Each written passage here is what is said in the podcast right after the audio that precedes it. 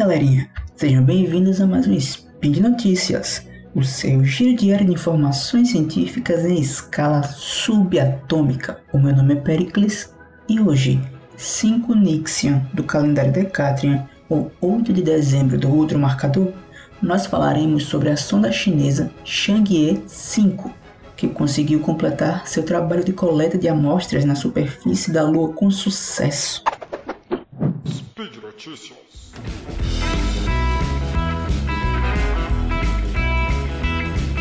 Olá, pessoas! Eu sou a Jujuba e tô passando aqui para falar que esse spin é um apoio da Promobit, uma comunidade feita por pessoas que encontram e compartilham as melhores ofertas da internet para todo mundo. O legal dessa comunidade é que as ofertas são enviadas por pessoas reais que usam mesmo o site. A Promobit tem hoje mais de um milhão de pessoas cadastradas na plataforma. Você com certeza vai encontrar aquela promoção que estava esperando. Acredita, tem de tudo e mais um pouco por lá. Então, se você ficou curioso, baixe o aplicativo, entra no site Procura aí Promobit, que eu tenho certeza que você não vai se arrepender. Ainda mais nesse mês, né?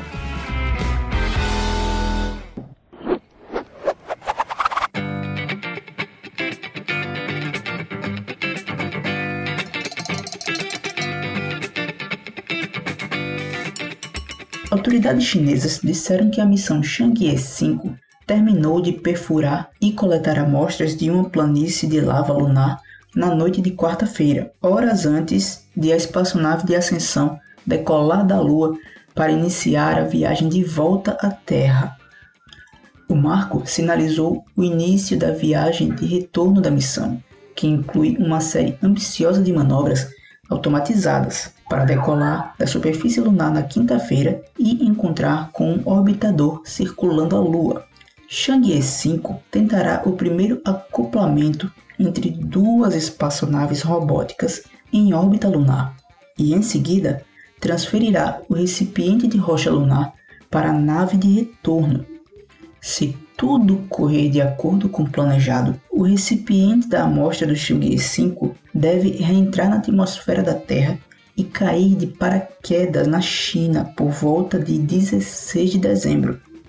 O módulo de pouso pousou no Oceanus Procellarum, ou Oceano das Tempestades, região no hemisfério norte, do lado próximo da Lua, a leste de um planalto vulcânico chamado Mons Runker. A CNSA disse que o módulo de pouso implantou painéis solares e uma antena de comunicação após o seu pouso.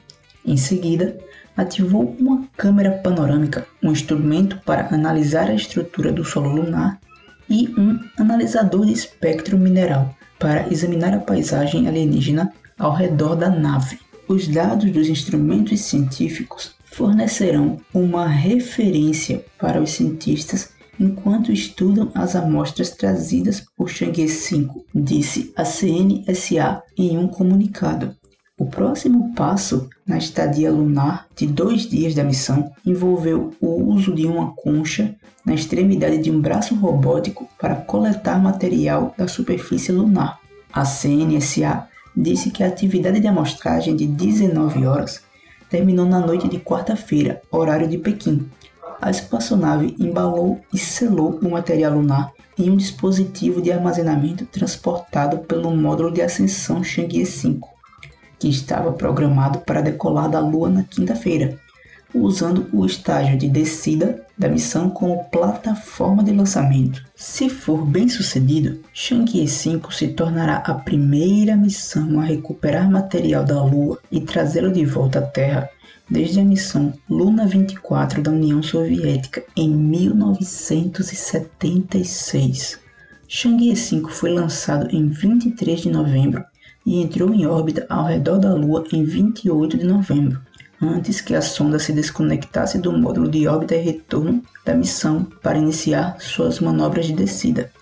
O pouso bem-sucedido de Chang'e 5 na terça-feira marcou a terceira vez que a China pousou suavemente uma espaçonave na Lua, após a missão Chang'e 3 em 2013 e Chang'e 4 em 2019. Chang'e 4 se tornou a primeira espaçonave a conseguir um pouso suave no outro lado da Lua, uma façanha possibilitada pela colocação de um satélite retransmissor de dados chinês no espaço profundo. ou seja, no espaço que fica depois da distância da Lua até a Terra. Bom, por hoje é só, galera. Estamos na torcida para que a China consiga concluir essa missão e retornar essa amostra lunar e que essa amostra possa trazer muitas descobertas sobre o nosso satélite. E por hoje é só, pessoal. Lembro que todos os links comentados estão no post e deixe lá também seu comentário, elogio, crítica, declaração de amor ou a forma predileta de matar o Tarek. Lembro ainda que esse podcast só é possível acontecer por conta do seu apoio no patronato do SciCast, no Patreon, no Padrim e no PicPay. Um grande abraço e até amanhã.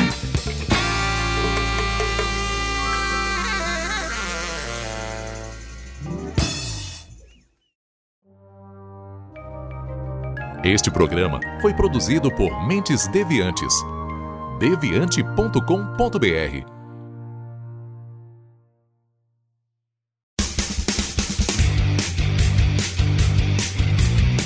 Cortes, edição de podcast.